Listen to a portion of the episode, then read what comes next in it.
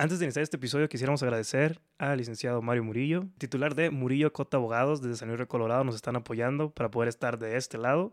Y pues nada, los dejamos con el invitado, un gran episodio, un gran invitado. Espero que lo disfruten.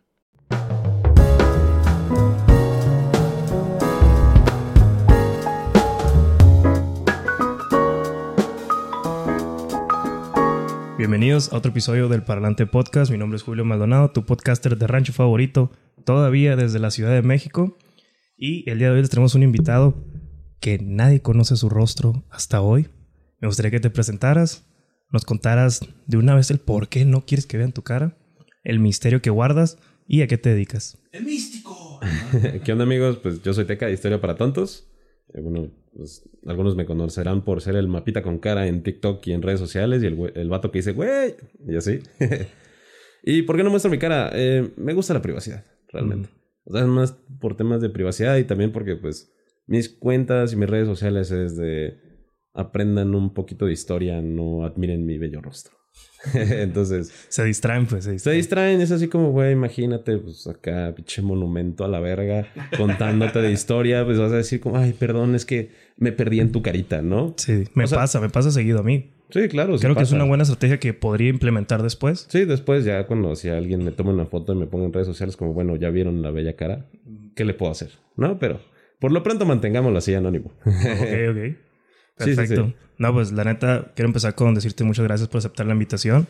Que fue, fue de un día para otro y jalaste y dije, ah, huevo, es de los Sí. míos, Simón. Ah, yo soy bien jalador, a mí me invitan a hacer un buen de cosas, ya yo jalo. Apenas me fui a Zacatecas y ah, quiero dar una plática en Zacatecas, jalo. Me acaban de hablar de la Universidad de Querétaro, ¿quieres ir? Jalo. Jalo. Yo jalo a todos lados. ¿Cuánto tiempo llevas haciendo eh, estos videos? Ya voy para un año. Llevas para un ya año. en- empecé el 11 de enero para ser específicos.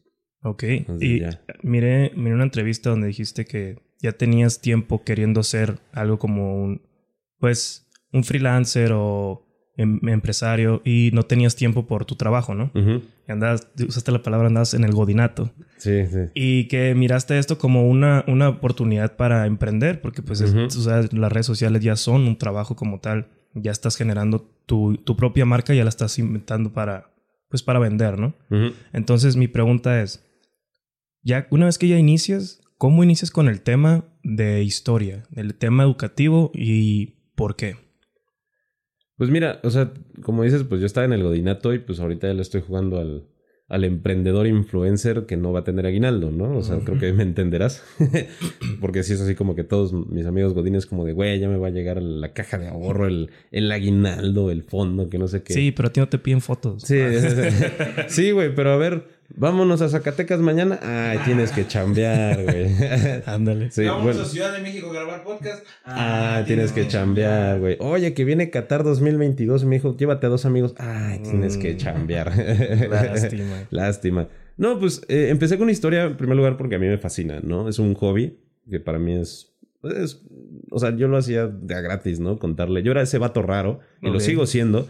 Ese vato raro que en la peda te dice como, ¿Sabías que? ¿sabías que en el año 1939, durante la- el inicio de la Segunda Guerra Mundial, y así como, de, ah, pinche vato meco, pero así como, bueno, pues, o sea, habla de algo, ¿no? Sí. Entonces, eh, yo siempre fui ese vato raro en las pedas. Le puedes preguntar a mis amigos sin ningún problema y te van a decir, sí, sí, era Sí, ese güey. es. Así en un bar turbio ahí en Ciudad Nezahualcóyotl hablándole a un chaca, así como de, güey, te voy a contar un dato histórico verguísima para que no me saltes, ¿no?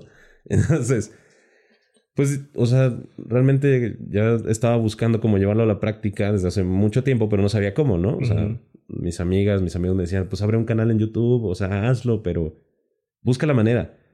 Y ya TikTok me dio como la oportunidad de hacerlo pues de una manera como divertida y entretenida, ¿no? Aplicar todos los conocimientos que tengo y, y hacer lo que siempre quise hacer, ¿no? Porque aparte pues sacrifiqué todo, ¿no? Fue como de, bueno, voy a dejar el trabajo. Estaba asesorándome para trabajar en otro lado como asesor financiero y agente de seguros y también lo mandé así muy lejos. Dije, Nel, a ver, le voy a meter full nitro a esto, a ver qué sale y afortunadamente ha salido bien. Nice. Te iba a decir, es, es, es que es muy, muy chistoso, bueno, para mí, o, o muy, no sé, de comprender porque elegiste un tema que para muchos cuando estamos en la primaria y secundaria era de hueva. Y tontamente, le digo tontamente porque ya de grande, era como que, algo bien, oye, yo no sabía esto. Y entre más cre- creces, o yo, bueno, en mi particular, eh, pues experiencia, me empezó a gustar más la historia. Entonces, que te cuenten sucesos antiguos, o como hay una frase que dice, el que no conoce el pasado está condenado a repetirlo. Ujú. Entonces, cuando escuché eso dije, ¡hala! Sí, es cierto. Porque si tú no sabes de dónde venimos o de lo que pasó, probablemente lo vamos a repetir y vamos a tener los mismos errores o las mismas consecuencias. Si algo está pasando actualmente es porque pasó hace 100 años algo que ahora nos está ca- causando un, pues una réplica, ¿no? Un, algo. Sí, sí, sí. Entonces, yo digo, ok, no, tú no te quieres decir que eres el maestro, porque a mí no te gusta que te digan, ah, el maestro de historia. No, no, no. No, güey, ni titulado estoy. No, espérame. exacto. En- entonces, pero para muchos, sí eres un referente, para mucha gente joven y adulta, eres un referente como historiador. Y un historiador que no, pues no, no te da hueva si lo quieres de, de esa manera. Y me gustó el que dices que los, las historias pues son chismes. Entonces, hoy tenemos chismecito, ¿no?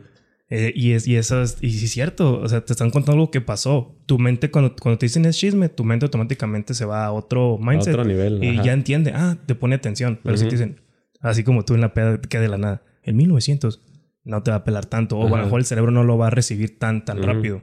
Pero si te dice, hey, te tengo que contar algo, ¿no sabías que ahí como que entra? Entonces, Ujú. tú supiste jugarla muy bien ahí. No sé si tú estudiaste algo de psicología Ujú. o simplemente dijiste, si les digo que es chismecito, la gente va a abrir la mente más. Mira, yo estudié relaciones internacionales. Ok. Entonces, por eso sé como mucho de historia universal. Ujú. O sea, porque es básicamente lo que estudia uno en la carrera, ¿no? La historia de México, pues porque te digo que siempre he sido hobby. Mis abuelos eran historiadores, mi mamá es antropóloga. Ah. o sea, mis tíos son, son- y eran antropólogos. O sea, si era plática en tu mesa. Sí, era plática en mi mesa. Correcto. Entonces, pero la verdad, o sea, la diferencia es que todos ellos son muy dinámicos al platicar las cosas, en contarlas. Entonces, siempre tuve como esa perspectiva de que la historia no era solo algo aburrido, ¿no? Sino que era tema de discusión, era tema que podías platicar así en, en un desayuno familiar y cosas así. Entonces, eso era así como de, güey, pues está padre. Y, y yo me di cuenta que era chisme porque una vez estaba leyendo un libro de mi mamá que se llama Las Cartas del Imperio, que habla sobre Carlota. Mm. ¿no? Entonces estaba viendo ese libro y, y dije, güey, o sea, estas son las cartas de Carlota que mandaba a su mamá y que mandaba a sus hermanas y a su familia en, en Europa contando el chisme de lo que estaba pasando en. México, ¿no? O sea, era... Es el chat, era el el- chat. era el chat de ese entonces. leyendo ¿no? screenshots nomás. Ajá, o sea, y la dejaban en visto a la pobre, ¿no? Que era lo peor. Entonces, o sea, era como, güey, esto es chisme, básicamente, o sea, totalmente. Y, y aparte, pues dije, güey, ¿cómo puedo contar la historia de la manera que la gente le llame la atención? Pues contándolo de manera de chisme, porque, o sea, inclusive esa- esos programas de matutinos, ¿no? De que ventaneando y hoy, no sé qué, donde cuentan los chismes de los famosos, que la gente inclusive lo deja ahí. Son historiadores también, son Son historiadores. historiadores modernos, ¿no? Totalmente. Sí, sí, sí. O sea, esos datos son historiadores modernos. Y, y- y siempre lo digo, pero, o sea, yo cuando iba a la universidad, pues hace cuenta que llegaba el lunes, ¿no? Lunes de hueva, hacía frío, con un café, pensando si sí o no vas a entrar a la clase a las 9 de la mañana. Y así como, chale, güey. Pues creo que sí voy a entrar, ¿no? Hace frío. Y de repente llega tu compa o llega tu amiga, así como de, güey, no mames. a- Adivina qué pasó el viernes o el sábado en la peda. Ah, su máquina, ¿no? Pues no entro y me siento y me acomodo Sí, y sí. cuéntame, ¿no? Esta es la señal para no entrar. Esa es la batiseñal para no entrar. Entonces, ese güey, o sea, era así como de, ya sabías, tu mente se activa luego, luego, ¿no? De que hay un chisme de por medio y que va a estar bueno y que va a estar interesante. Entonces, utilicé esa lógica de que decía, si a mí llega, me llegaban, me decían, güey, te tengo que contar algo. Imagínate que llegue con un desconocido y le diga como, güey, ven, te voy a contar algo de ese güey que no conoces. Verga, o sea, tu mente se activa y dice, "A huevo, Sí. chisme de personas desconocidas. Sí, me fascina. Pues, Me encanta, ¿no? Es así como, güey, ese vato no lo conozco, pero ahora lo voy a ver con otros ojos porque ya sé qué hizo, ¿no? Mm. Es como de, ah, su máquina. Entonces, pues, vinculé eso, ¿no? O sea, como el, el morbo de la gente con el aprendizaje. Entonces, combinando esas dos cosas, pues salen cosas chidas, salen cosas buenas. Sí, eh, es que neta, el simple hecho, también, ¿cómo te sientes con, con la frase esta que, que están romantizando acerca de que estás revolucionando la forma en la que se educa a México? ¿Qué tan de acuerdo estás con esto? ¿Cómo te hace sentir esa frase? Híjole, siento que es una responsabilidad muy grande eso. Entonces, ¿por, qué- ¿por qué? Porque yo no me considero maestro. O sea, mucha gente sí me ha dicho, oye, güey, es que tú revolucionaste la forma de educar a México. No, güey, yo estaba aburrido. yo estaba aburrido y abrí un canal de TikTok. O sea, nu- nunca tuve una mentalidad, un pensamiento de voy a a revolucionar las maneras educativas, hacer críticas, hasta el sistema educativo de la SEP y que no sé qué, y nada, nada, mangos. Los voy a destruir desde adentro. Exacto, no, güey. Pero sabes que yo soy una de las personas que más se ha, ha- ha destacado porque educadores dentro de las redes sociales, sobre todo de- dentro de TikTok, ya hay muchos. O sea, te puedo describir Sí. buenísimos como Mike Fi de física, Bendita Salud de nutrición, eh, Chio de nutrición, Chio Huitrago. O sea, hay ya de todo, ¿no? De todos los temas. Y yo me di cuenta que la gente le empezó a poner más atención ahora a este tipo de educación dentro de redes sociales por la pandemia. Pero no solo por la pandemia, sino por el tipo de educación que tuvieron muchos estudiantes, ¿no? Que es las clases en línea. Porque, por si, imagínate, si llegar a un salón y ver a un maestro que únicamente ponía diapositivas y explicaba estaba de hueva, ahora imagínate ver a un maestro que solo pone diapositivas En tu compu. en tu compu, ¿no? Desde tu casa a las 7 de la mañana. Dices, güey, o sea, yo me pongo a pensar, me pongo los pantalones a gente, a huevo saco TikTok y me pongo a ver TikToks, ¿no? Porque qué voy a estar escuchando un Sí, güey. ya nada más dices presente y ya. Exacto. o sea, si yo hacía eso en la universidad presencial, no imagino los pobres estudiantes ahora. Correcto. Entonces, eh, mucha gente pues empezó, o sea, a buscar como maneras de, de educarse dentro de redes sociales o empezó a encontrar gente que empezaba a educar Mm. en redes sociales y decía, güey, es que te entiendo más a ti. O sea, cumple con el, la funcionalidad de las redes sociales de enseñarte cosas de manera espontánea, ¿no? Entonces, por eso yo digo, no me vean como un maestro porque yo te estoy explicando temas entre uno y tres minutos. Correcto. O sea, no te doy contextos totales, no te doy fechas. O sea, solo te estoy diciendo qué pasó. Entonces yo me veo más como un complemento a la educación. Y es como, ¿sabes qué, güey? Ve a tu maestro. En- o sea, ponle atención o agarra un libro o léelo. No, y incluso eh, estás como incitando a la participación. Estoy seguro que más de uno ha dicho, profe, pero yo escuché en un TikTok Sí. que pasó así. Sí, sí. Y ya Ya. empiezan a debatir entre el profe y es dentro. Es que yo lo miré en un TikTok. Apenas, apenas eh, tuve una ponencia, eh, una revista me, me invitó, la revista de Latitudes Latinoamérica, me invitó a dar una ponencia y hay otra TikToker que habla de historia que se llama Historia Chiquita. Ella es una maestra de historia, ella sí es maestra y empezó a subir TikToks, tiene un formato parecido al mío, es muy buena. Y me dice que sus alumnos llegan y, oiga, maestra, es que vi en un TikTok de historia para tontos este tema, ¿no? Y a la maestra como, bueno, pues vamos a tomar ese tema, ¿no? Entonces, eh, justamente eso es lo que yo quiero hacer. O sea, incitar a la investigación, incitar a la información. O decirte, ¿sabes qué, güey? A lo mejor no entendiste la Revolución Francesa. Métete a mi TikTok y, o sea, checa mi serie de la Revolución Francesa para ver si te complementa o te ayuda a entender ya mejor el tema, ¿no? Sí, sí, O sea, sí. porque también yo toco los temas de tal manera que digo como lo más importante para que, o sea, o sea, como los puntos más importantes de la historia, pero no, obviamente no lo especifico. Entonces, así, si tú lees un libro, es como este güey habló de esto, esto y esto, pero ya lo ves más desglosado. Básicamente les estás haciendo la tarea. Sí, se podría decir. si, si yo tengo que exponer mañana de la Revolución Francesa, yo voy a mirar tu TikTok. Ah, y lo que tú dices, hasta te lo voy a copiar igualito todo. Sí, la sí. maestra, oye, sí, sí estudió. Sí. la neta, sí. Sí. Ahorita que estamos hablando de que la historia básicamente son chismes del pasado. Uno de los de las características de los chismes es que pues se van distorsionando con el tiempo, ¿no? De boca en boca el teléfono es compuesto. Y justamente ayer o antier fuimos al castillo de Chapultepec, antier, Ujú. y venía diciéndome Rosma de que no, que Juan Escutia tomó la bandera y se envolvió y dijo por la patria y se aventó. Y que eso no pasó. Mate, eso no pasó. En realidad que le dieron dos balazos y se cayó y ya se cayó nomás y, y empezaron a romantizar el hecho de que hubiera niños ahí en la guerra para Ujú. tener un patriotismo, ¿no? Entonces Ujú. es una forma de cambiarnos el pensamiento de lo que Ujú. pasó para un bien, pues común, si lo quieres ver de esta manera, pero sigue siendo el teléfono descompuesto. Y así como eso hay muchas. ¿Qué pasó con Miguel Hidalgo? Como lo pintaban, así no era.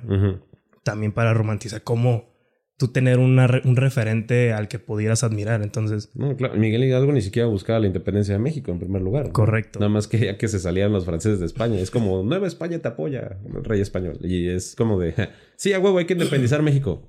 Ah, su máquina. ajá, apúntenlo en todos los Ok. libros. Jalo. no, sí, o sea, por ejemplo, eso de, de los niños héroes, pues es algo muy curioso porque nos lo enseñan desde la primaria, ¿no? Los Mm. niños héroes defendieron México. Eh, pero ¿sabes de dónde viene la palabra infantería? O sea, infante, Sí, ¿no? eran O sea, infantes. eran niños. Hay, hay unas cartas por ahí perdidas donde la revolución, donde Pancho Villa le pide a Carranza que por favor ya no le mande niños para pelear contra Huerta porque No sirven para nada. por- no, porque desperdician muchas balas. no, no, no porque no sirvan, es que desperdician muchas balas. Sí, hay que optimizar. Dame unos de 15 para arriba. sí. No, y, o sea, te das cuenta que pues esto de Juan Escutia fue eso, generar patriotismo porque según encontraron unos cuerpos de unos niños ahí en el castillo de Chapultepec Sí, y que, que venían con sus nombres y que no sé qué, Mm. ¿no? Y otro, ya, no, por ejemplo, esto de teléfono compuesto. el corazón aquí Lo siento, amigo. La historia es fea. y es así como de, no, y es que, porque hay varios chismes de eso, ¿no? Uno que te dice, es que Juan Escutia se tiró de, por defendiendo la bandera. Mm, Otros te dicen, no, es que estos güeyes estaban borrachos. ¿No? Otros dicen, es que estaban borrachos. Y se cayó Y, y- y se cayó por borracho y se enredó en la bandera. Otros te dicen, no, es que todos estaban dormidos. Pero, o sea, y al final te dicen, pues sí existieron, güey. O sea, los nombres están ahí registrados. Pero pues se murieron, o sea. ujú. O sea, hay historias, ¿no? Que te dicen, no, y es que este güey puso unos colchones y que no sé qué, y peleó eh, casi casi cuarto por cuarto con los gringos. Y es como, güey, o sea, ¿estuviste ahí o Después de verga? 50 bajas, Juan Escutia. Ajá, exacto. Aparte, ya ni me acuerdo los nombres de los niños héroes. No, yo solo de Juan Escutia. Sí, creo que es el único, ¿no? Oye. Sí, es, es Melchor, Gaspar y Baltasar. Ah, sí, tienes razón. Sí. Sí, justamente es eso. Y siento que también tú le das a ese lado que no nos cuenten en la escuela. Ujú. Que yo sé que es por programa educativo y es una norma que se va. Obviamente no te van a contar todo. Y como dicen, la historia se cuenta. Los ganadores son los que cuentan la historia. Ujú. Nunca vas a ver la realidad de qué pasó. Pero sí, sí es un plus que tú le estás dando a los que quieren saber un poco más. O si es verdad o no. Es que también es así como, mira, date cuenta que la historia, y eso siempre lo digo y lo intento dar a entender, ¿no? O sea, en la, en la historia no existen ni buenos ni malos. Existen personas que hicieron cosas buenas o cosas malas y dependiendo del contexto, ¿no? Porque tú- y para mí el ejemplo más cabrón es el Adolfito, ¿no? El, el alemán. Porque es así como, güey, o sea, el Adolfito todos lo conocemos como el cabrón más hijo de la chingada que existió en toda la faz de la Tierra, ¿no? Bueno, en la, histo- en la historia moderna al menos. Correcto. ¿no? Pero, ¿para quién es eso? Para nosotros. Pero ahora vamos a contextualizar Alemania, 1932. Un gran líder. Estaba en crisis, la gente se moría de hambre, no tenía trabajo, Alemania estaba dividida, perdieron territorio, se deshizo el imperio, no había estabilidad política. Y de repente llega un cuate con una mentalidad nacionalista, socialista, pues, bueno, ultranacionalista, socialista y aria, y dicen los alemanes somos la verga. ¿Y qué creen? Para 1935 ya somos potencia militar, económica, todos tienen trabajo, no se mueren de hambre. Y Alemania es muy chingón. Y para 1937 ya invadimos Austria, ¿no? O sea, un pedazo. O sea, y obviamente para los alemanes el Adolfito fue la bendición. Sí, sí, sí. Y tú le preguntas a los alemanes de 1934, 35, 36, todavía hasta el 39, ¿qué piensas de Adolfo? Mm. Ese güey es un dios. Pero obviamente las circunstancias y pues, to- todo lo que hizo ese güey y todo lo que obligó, pues, pues no, era tan bueno que digamos, Claro, ¿no? claro. Pero eh, y esa es la cuestión, es el contexto de quién eres y por qué lado lo ves. Entonces, en la historia no existen ni malos, ni buenos, ni, ni héroes, ni villanos, ni nada, ¿no? O sea, eso, eso está, hay que sacárselo totalmente de la mente. Porque si lo ves así, entonces no está siendo objetivo como... Sí, aparte estás limitando exactamente tu criterio. Solo estás. Es como si llega tu amigo y te cuenta una parte del chisme de lo que pasó y te pones de su lado completamente. Exacto. Pero llega después el otro y te cuenta lo que pasó en realidad. Y le dices, no, no te creo, güey. Exacto. no, porque ella me dijo primero esto. Sí, y así, y así es como es básicamente la historia. Te iba, te iba a decir ahorita también que, por ejemplo, eh, se me fue. Ah, ya, ya, ya. Hay, hay un tema que está de, del ADN, no me acuerdo cómo se llama la aplicación, donde tú mandas tu ADN y te dicen qué porcentaje eres de cada N. ah, sí. Ajá. Y ya tengo rato queriendo Hacerlo. hacerlo, porque me interesa saber ¿De dónde pues, de dónde vengo o qué, qué tanto tengo de cada nacionalidad. Y me dijo una tía por ahí, papá, ¿quieres saber eso? Y yo, pues, me saludos. interesa. Dice, ah, a mí me da igual. Pues sí, pero, o sea, el saber de dónde vienes, tal vez no, no me va a cambiar nada. Pero, Pero, está cagado, ¿no? O sea, saber Exacto. la genealogía de, de, tu, de tu familia, sí. Sí, exacto. Entonces empecé, eh, mi abuelo es hijo de un árabe. Entonces empecé a investigar, me metí mucho en ese tema. Y mi abuelo es de Jalisco. Y hace poquito me topé con un documental que se llama Armenios a la Merced, algo así, que se desemboca aquí en Ciudad de México. Y cuando llegan todos los árabes, los armenios, por las guerrillas, y empiezan a colonizar acá, que empiezan a poner sus zapaterías y todo esto, me empecé a mirar. Y me, y me empezó a gustar un chorro. Entonces fue como que, ok, el zapato y los trompos al pastor y todo eso Ujú. vienen de acá de, de otros lugares que nunca pensaba, ¿no? De Líbano. Eso es bien de Líbano. Y digo yo, porque ahorita sí me está interesando Y cuando estaba en la clase, a lo mejor me lo tocaron alguna vez que venimos o que vienen descendientes también árabes y nunca me interesó. No sé si cambió mi forma de pensar de un día para otro, si las circunstancias, si la edad ya me empiezo a poner nostálgico. ¿O tú qué crees que es lo que está pasando? Que la gente ya se está como, pues poniendo reflectores hacia estos temas, de dónde venimos, de, porque ya empieza el, el existencialismo, ¿no? De dónde venimos, qué ha pasado, por qué estamos aquí. Entonces, ¿por qué piensas que empiezan los reflectores? La redundante, ¿no? Los reflectores hacia estos tipos de temas. Mira, en primer lugar, cuando vamos en la primaria, en la secundaria, inclusive todavía en la preparatoria, en algunos, eh, nos enseñan la historia de manera de repetición. O sea, es así como, memorízate y repite. ¿Por qué? Porque es importante. Bueno, pues qué hueva, ¿no? O sea, la neta, yo no me sé ninguna fecha, güey. O sea, te, te lo juro que a mí me preguntan fechas y me sé como cuatro. O sea, y es así, ya, porque no las veo como muy circunstanciales yo. Ok. A mí me interesa más como el contexto y, y visualizar el panorama, ¿no? Que estaba ahí para entenderlo todo. O sea, y, pero no nos enseñan que la historia nos, nos sirve para comprender nuestro entorno. No nos enseñan que la historia sirve para saber que en 1910 inició la Revolución Mexicana. Y ya. O sea, eso no nos sirve. Pero no nos dicen, no, gracias a la Revolución Mexicana fue el proceso de constitucionalización, que gracias sale la Constitución de 1917, que es la que tenemos aquí, y es el inicio del México moderno, y gracias a eso, ese pedo que hubo hace 100 años, somos lo que somos, ¿no? ¿Sabes qué me estoy dando cuenta? Pero ¿Qué? por interrumpirte. Que casualmente estamos grabando un 20 de noviembre. Y ahorita Ah, está sí. pasando el desfile militar. ah, su máquina, sí es cierto. Sí. ¿No te pasa que, por ejemplo, que Chumel es que he mirado que, que él siempre ha dicho que la gente en la calle le pregunta, oye, ¿qué piensas de este tema político? Porque piensan que el vato todo el tiempo está pensando en eso. ¿No te ha pasado que llegan y, oye, pero ¿en qué fecha pasó esto exactamente? Y tú, eh, mm, que te pregunten mucho de fechas, Ah, que te sí, pregunten mucho de sucesos. Sí, no, igual que acá el estimado Chumel, supongo que le han de preguntar, bueno, es así como que llegan y, oye, güey, ¿y tú qué piensas de esto? ¿No? O sea, ¿qué piensas de este tema histórico? Pero ¿saben qué? Me preguntan mucho de política internacional. Uy, hijos de su madre, ¿no? Y es así como de, oye, este, ¿y qué piensas del peronismo en Argentina? Así como, güey, o sea, espérame tantito. O, o qué piensas de las elecciones de Nicaragua? Güey, o sea, con trabajo sé que hay elecciones en Sonora, mi estimado. ¿eh? Sí, o sea, justo, sí me pasa. O sea, también me pasa así como, oye, ¿y qué piensas de este personaje histórico que, que existió en 1774 en Ecuador? Y es como, "Oh, estimado, no. Esa historia, ¿no? Pero. Claro. Y nadie me preguntan, ¿y cuál es la historia que más te gusta? Yo, pues la mexicana, güey. Ah, ¿cómo es posible? Es que, que no conoces la de Paraguay. No, güey. No nací en Paraguay, obviamente, no la conozco. Va a estar muy interesante. Y está muy interesante, por cierto, pero. Que ese es otro tema, justo lo tocas, que los extranjeros consumen mucho tu contenido. Básicamente, Ah, sí. ya eres, ya eres lo que todo interrelacionista quiere ser, el embajador de su país. No, y el 40% de mi audiencia es extranjera. Eso está interesante, ¿eh? Muchos colombianos, muchos peruanos. Muchos... Es que es lo que te digo, independientemente de que estés hablando de México, el contenido que, que tú estás manejando es muy entretenido, es interesante, no importa dónde estés o dónde lo estés escuchando, la gente se engancha, ¿sabes? Sí, y es muy divertido porque la gente así luego cuando habla, no sé, de la- que si la quesadilla va con o sin queso, ¿no? O sea, temas así. O sea, es como... Él sabe que va con queso, pero como es de acá no puede decirlo. Así es. En Si exclusiva, no, si, si no me corren del podcast. No, y, y, o sea, la gente me comenta así como de, soy de Brasil, pero la neta me da mucha risa esto, ¿no? Porque Ujú. aquí es algo parecido, pero con esto. O soy colombiano y estoy aprendiendo mucho de México. Muchas gracias, ¿no? Entonces está como curioso que yo hablo como temas muy cercanos.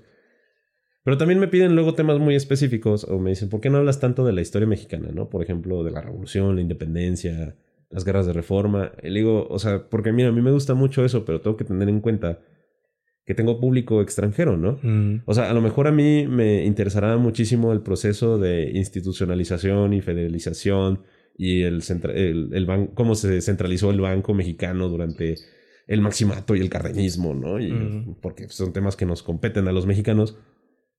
Pero, güey, o sea, de que un, no sé, güey, un boliviano te va a decir de qué verga estás hablando, ¿no? O sea, no sí, te es que ya, tu contenido se, ya empieza a ser estratégico. Sí, Ya llegaste a un punto donde no puedes hablar de lo que tú quieras como tal en ese momento. Sí te das, yo digo que de, de vez en cuando sí dices, esto sí lo voy a hablar porque lo quiero hablar.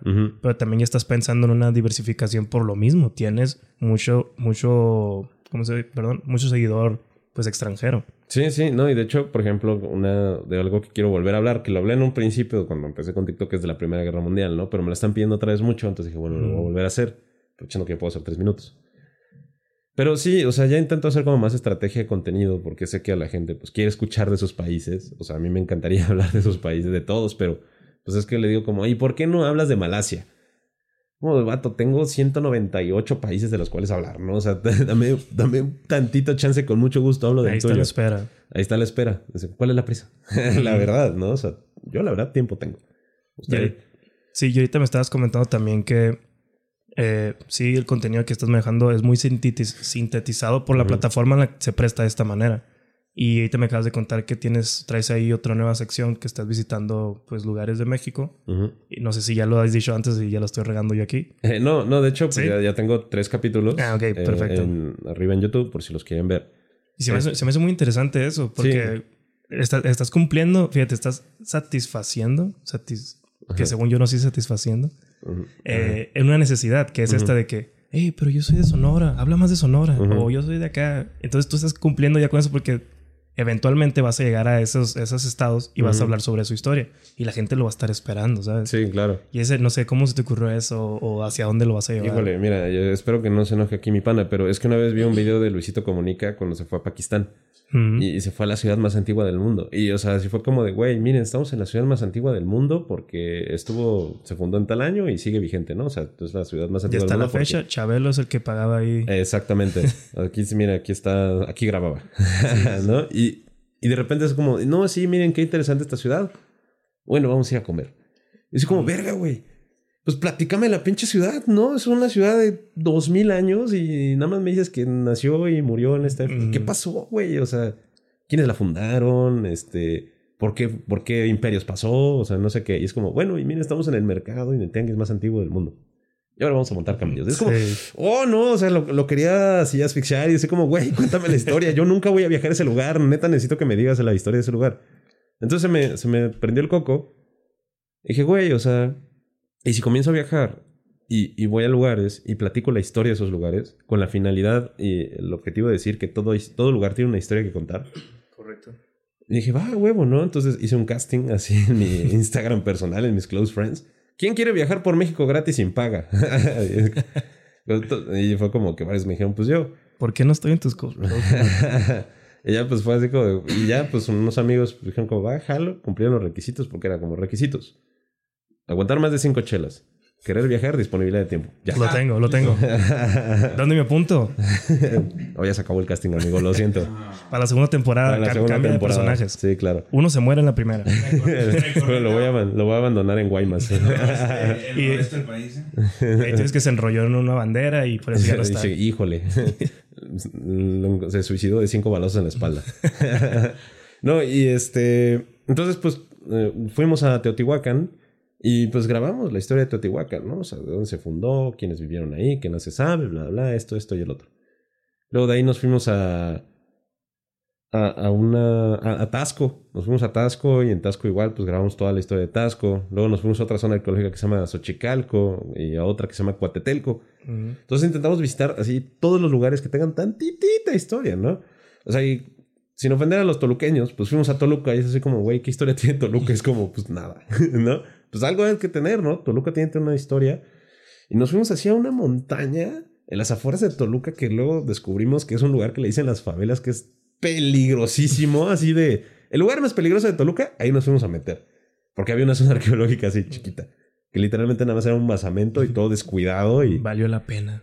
pero valió la pena, ¿no? Y, y es como, bueno, pero aquí hay historia, ¿no? Correcto. Entonces intentamos ya viajar y queremos viajar por todo México al principio para contar la historia de todo México, ¿no? Porque si hay mucha gente que no sabe que existía esto, o que pasó esto en su colonia, o que esta casa vivía una persona importante. O sea, y es lo que queremos eh, platicar, ¿no? Es como, güey, si piensas que la historia es aburrida, pues mira que nada más a una calle de tu casa pasó esto. ¿No? No. En tu ciudad pasó esto. Por ejemplo, Justo. mucha gente no sabe que en Monterrey hubo una batalla contra los gringos, ¿no? Es como, ¿cómo que hubo una batalla? O sea, y me ha pasado así, ¿no? O que estamos platicando, lo estamos grabando y la gente así como que se nos queda viendo, ¿no? Para escuchar. Y al final es como, Mm. ay, ¿a poco pasó esto? Sí, señor. Sí, en serio. Hay, hay, un, hay una historia que mi abuelo me contó para los amigos que están escuchando. Eh, es donde que nosotros vivimos, Cerro Colorado, eh, colinda con Mexicali, Baja California. Somos el último, la última ciudad de Sonora somos nosotros y ya inicia México. hace mucho calor ahí. Bastante. Y nos divide un río, el Ujú. río Colorado, que ahorita está seco, ¿no? Porque los gringos lo abren cada vez que quieren y, y pasa el agua. Ujú. Pero cuenta mi abuelo que antes cruzaban en pangas o en mini barquitos a Mexicali Ujú. y que a él le tocó defender la frontera eh, con arma en mano, porque los de Baja California querían agarrar más parte de San Luis. Y nadie sabe eso. Y le he contado a gente de San Luis y, hey, ¿sabes que aquí hubo una mini guerrilla entre Baja California y Sonora aquí, aquí en el río? No. Y que, que puede pasar des- desapercibido, pero no sé, es como una película, pues yo me hago en la mente que ah, esto Sí, pasó y, sí, y a mi claro. abuelo le tocó, fíjate. Entonces, es un tema de conversación, como tú le dices, mínimo es un tema de conversación que tú puedes hablar con alguien y ya puedes generar un poco de interés. Sí, claro. No, y, o sea, por ejemplo, fuimos a Puebla una vez, tenemos ahí un video pendiente de Puebla también, eh, por subir, que es como, antes Puebla se llamaba, la ciudad de Puebla, se llamaba Puebla de Los Ángeles, porque se decía que había una campana así pesadísima que iba para la catedral, que, pues que no se podía subir, ¿no? O sea, siempre que intentaban subirla, se rompían las Mm. poleas y todo. Y que un día amanecieron los poblanos y ya la campana estaba puesta. Y ya, pues así salió el, el obispo y dijo, es que fue un ángel el que la subió. Cuernos, fue un indígena que dijo, güey, o sea, yo soy una verga y voy a hacer un proceso de ingeniería y poleas y subió la campana, ¿no? Pero pues dijeron que eran Los Ángeles, entonces se llama Puebla de Los Ángeles. Pero ahora se llama Puebla de Zaragoza. ¿Por qué? Porque durante la intervención francesa, eh, pues este Juárez le pidió a los poblanos, ah, no digo, este Zaragoza, le pidió a los poblanos que, por favor, a los ricos, a los rich kids de Puebla, desde entonces a los white chickens poblanos, que dieran dinero, ¿no? Para, para la batalla, ¿no? Para comprar armas, munición, comida, Los etc. patrocinadores. Ajá, que patrocinen ese pedo. Sí, pero pones los aquí tu nombre nomás. Y como buen white chicken dijeron no. ¿Por qué? Porque nosotros al Chile queremos ser franceses, como un buen white chicken del siglo XXI. Entonces, pues, obviamente cuando llegan los franceses, esos güeyes les abren las puertas, ¿no? Y durante la segunda batalla de Puebla, lo mismo. Y no quisieron dar el dinero y Zaragoza sí le mandó un telegram, bueno, una carta a Ju- a Juárez diciéndole, oye, güey, en buen pedo, permítame bombardear esta zona rica, ¿no? Porque estos güeyes no quieren soltar dinero, quiero castigarlos. El Juárez dijo, no mames, no, si matas a esa gente los vas a hacer mártires y se nos van a levantar en armas todos. Y Zaragoza vino emputado, así, ah, maldita sea. Cuando termina la intervención francesa, llega Juárez a Puebla y les dice a los poblanos, todos ustedes les quita su dinero en primer lugar y si aparte esta ciudad se va a llamar ahora Puebla de Zaragoza. Ya no Puebla de Los Ángeles porque todos fueron unos ojetes, ¿no? Entonces, hay mucha gente que no lo sabe. Y, y lo que queremos es eso, o sea, que la gente se entere de por qué su ciudad se llama así, por qué su ciudad se fundó, por qué así como por qué se fundó Puebla, pues porque era el paso entre Veracruz y la Ciudad de México. Claro. Por eso Puebla tiene mucho dinero en la actualidad y sigue siendo un lugar muy importante en México. Porque inclusive, y eso desde antes, o sea, porque los eh, Cholula era una de las zonas principales, ¿no? Durante la época prehispánica. Porque eso Chicalco era importante. Y son, o sea, lugares que los poblanos tienen ahí al lado y que dicen, "Ah, es una pirámide enorme con una iglesia arriba. Pero sabía su historia. No, la neta no. Me aburre. Ah, bueno, entonces ve mi video. te juro que no te va a aburrir. Justo, justo. Sí, y, y hay otra cosa que te quería preguntar de uno, como creador de contenido, voy a hablar por mí y tú me dices si concuerdas o no. eh, quiere hacer ruido, quiere dejar una huella. Eh, yo tengo en la mente desde siempre que puedo morir joven, puedo morir viejo, pero si ya después no se habla de mí, pues no, aparte que nunca vas a ver, ¿no? Pero es como una puñeta mental que todos tienen de que, ah, que me recuerden y que viene siendo parte de la historia. Entonces ahorita estamos haciendo historia. En un futuro ya se convierte en lo que es, ¿no? En las anécdotas, en el pasado, en las memorias. Tú como tal, sí te ves como algún día voy a estar en la historia o ni siquiera lo piensas. Nada más tú vas con tu, con tu vida normal y dices, eh, si alguien supo de mí, bueno, si no, ni modo. Fíjate que es como también parte del anonimato, ¿no? Porque Claro. yo, no- yo no busco mucho el, o sea, el, el destacar. El otro día estaba hablando con un amigo que tiene un primo que es productor muy importante, músicos muy importantes, y me dijo, güey, es que eh, este güey, nadie lo conoce. ¿No? O sea, absolutamente nadie lo conoce. Pero el vato va a las fiestas y todo el mundo lo saluda. O sea, todos los músicos, Kanye West, Eminem, todo el mundo lo conoce. Entonces, ¿por qué ese güey tiene otro nivel de fama? No tiene la fama de que todo el mundo lo conoce, sino que lo conoce la gente importante. Es como, yo quiero ser ese vato, ¿no? O sea, yo quiero ser ese vato. Que me conozcan, o sea, que sepan quién, que me reconozcan mi trabajo, ¿no? No tanto que me reconozcan por mi persona. Correcto. Y, o sea, y sé que estar en el spotlight en redes sociales, pues es inevitable, ¿no? Porque estás en vista de Es todos. parte del juego, Es parte es- del juego. Pero sí me he puesto a pensar así como qué es lo que quiero dejar. Bueno, pues quiero dejar como la huella del güey que se atrevió a hablar de historia de una manera diferente, ¿no? Y que ayudó Mm. a la gente. hasta ahí. O sea, yo con eso estoy más que feliz y contento. Probablemente en el futuro va a haber otro TikToker, no sé cómo se llama la plataforma del futuro, que esté hablando de ti, ¿sabes? Puede ser. Y que use tus frases, güey, ¿sabías que en el 2021 había... Había un vato que puso una cara en un mapa. Cuando todo existía México, ¿se acuerdan de México? Tienes hablar de Sí, México. sí. Sí, sí, sí. No, pero la neta está, está, está muy chido eso porque yo también, te digo, la parte de la historia, conforme van pasando los años, se va volviendo muy importante en, en mi vida, por lo menos. Y que alguien empiece otra vez como a recordarme que la historia de México, la historia de mi país, sigue siendo algo relevante o tiene tema de conversación. Haz cuenta que me regresaste a la primaria a poner atención. sí. Y es como, si, si tú como creador de contenido lograste hacer esto, yo, yo lo puedo tomar de referente como yo con mi contenido también puedo hacer lo mismo. Ujú. Es como un tipo de motivación el saber que gente que te está influenciando eh, para un bien o como lo quieras tomar, que tú puedas ser parte de eso, también es como un, pues no, no quiero decirlo, es como una meta, un tipo objetivo, ¿no? Lo que estamos haciendo. Ujú, Eh, tenerme en cuenta que tienes un podcast y dijiste algo que yo ten- tenía o tengo mucho problema con eso también an- antes de que decía, es que mi audio era horrible. En- y, dije- y, y tú dijiste lo que, pero lo que importa es el contenido, ¿no? Y muchos, muchos episodios me han tocado que no me gusta para nada el audio y los quiero bajar. Y, y son los episodios que más la gente me dice, hey, estuvo chilo. Y yo. ¿cómo? Si ni siquiera lo puedo escuchar porque me sangran los oídos de lo horrible que suena. Sí. Dice, no, no, pero estaba muy interesante la plática. ¿Cómo, cómo te sientes con eso sabiendo que tu contenido es bueno, pero tal vez tu audio no es tan bueno? ¿Te ha- te has pensado en ya no hacerlo o, o simplemente dices, ah, luego lo voy a mejorar, no hay problema? Yo, soy optimista. O sea, mira, acabamos de ganar el premio al mejor podcast de México Eh, del 2021. Con un audio culero, una edición aún peor, güey. O sea, porque, tomen eso. porque el contenido les gusta. Entonces, o sea, yo sé que no tendré el mejor audio y es la queja principal, ¿no? O sea, toda la gente me dice, en serio, todos. Me encanta tu contenido, me encanta tu podcast, yo lo escucho para dormir, hacer mis cosas, pero luego el audio como que falla, como que no se le entiende mucho. Entonces, así como que digo, algún día, güey, voy a tener un micrófono bien verga. Y si de por sí les gusta el contenido, ya que tengas el micrófono bien verga, les va a gustar más. Van a ver. Van a ver, va- vamos a hacer una verga, ¿no? Entonces, me intento mantener así, o sea, intentamos mantenernos un poco positivos en ese aspecto. O sea, apenas pues, estamos viendo la manera de adquirir micrófonos, o sea, una consolita, etc. Para mejorar el audio, porque sabemos que es algo que nos piden, pero no está dentro de nuestros, eh, nuestra capacidad económica, ¿no? Pues porque sale bien caro todo esto.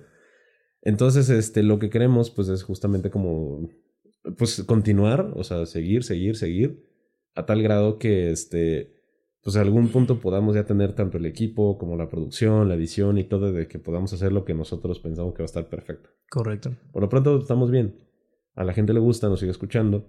Estamos muy agradecidos con ello y sabemos nuestras debilidades, ¿no? Claro. Obviamente. Es que también tienen que entender que, que es un proceso para nosotros como creadores de contenido. Pues tú eres RI, merca, Sí. abogado.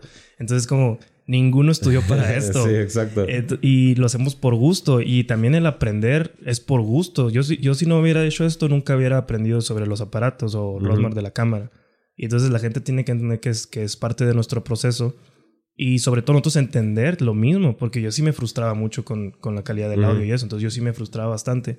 Pero también tengo que entender que es un proceso. Y si quiero Sí. llegar a ser lo que algún día quiero ser, pues tengo que pasar por todo ese tipo de, pues de fallas técnicas, si lo quieres ver de esta manera. Pero el chiste es que la gente entienda que es un proceso. Ahí Sí. vamos. Y lo bueno es que dentro del proceso ya tienes tu fanbase. Sí.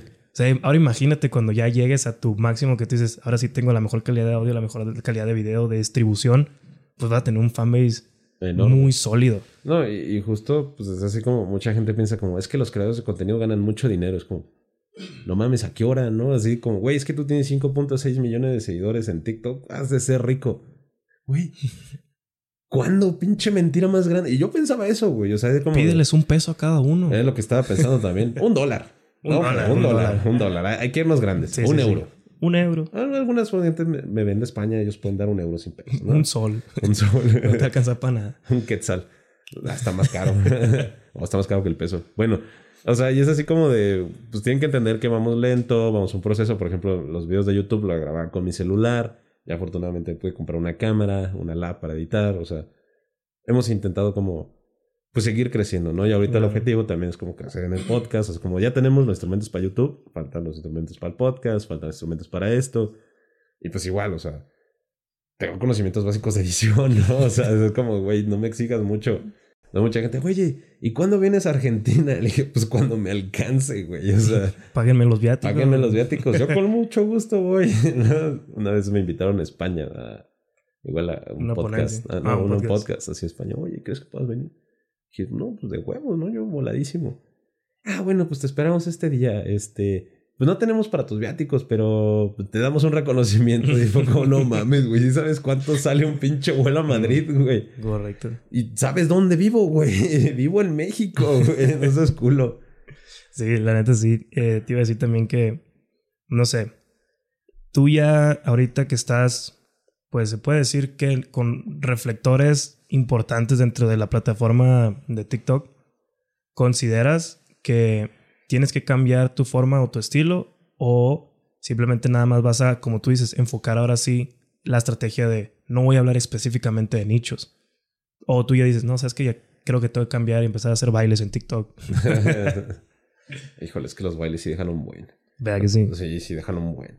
Mientras cuentas la historia, estaría bien. Ah, estaría bueno acá. ¿Sabían que Miguel Hidalgo?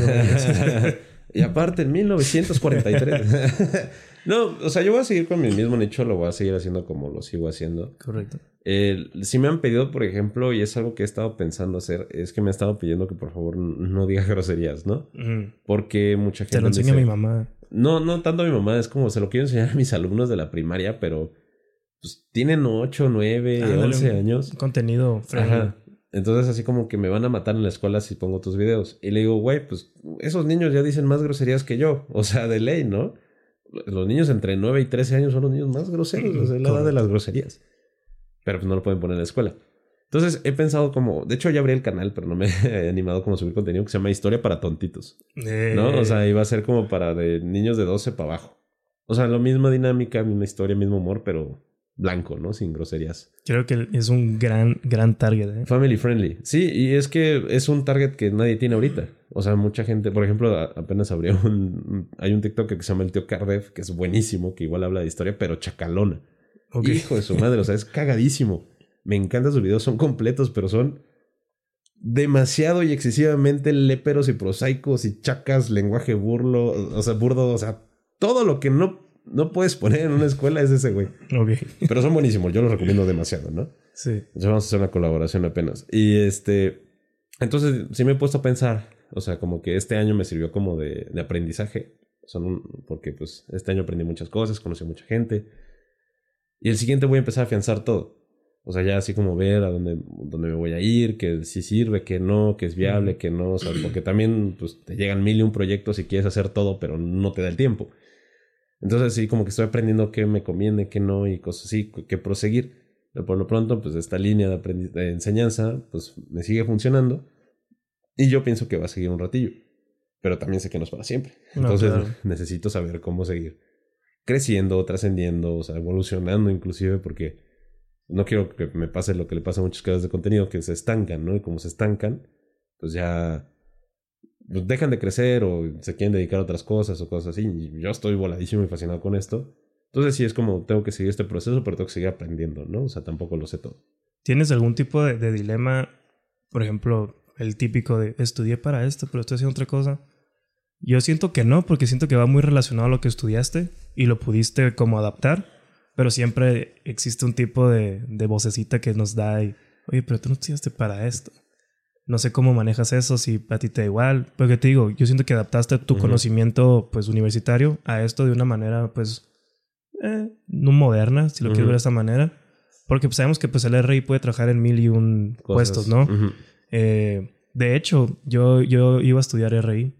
Eh, Me quedé en tronco común y, y ahí pues ya decides, bueno, no sé cómo está aquí, ¿verdad? Pero allá entras en tronco común con RI, economía y administración pública, creo. Cuando estaba en, en tronco común, dije, no, la economía es lo mío y pues me fui para allá. Pero yo iba a estudiar RI. Y ya después me di cuenta que era también por lo mismo, que me gustaba mucho saber de otros países o que me gustaba saber de, de historia como tal, de tratados y todo esto, pero no iba tan enfocado a lo que yo quería hacer. Y ya una vez tú que egresas y empiezas a hacer totalmente otra cosa, adaptable, pero otra cosa a la que no, no habías pensado tal vez. ¿Cómo lo manejas tú mentalmente o nunca fue un debate para ti?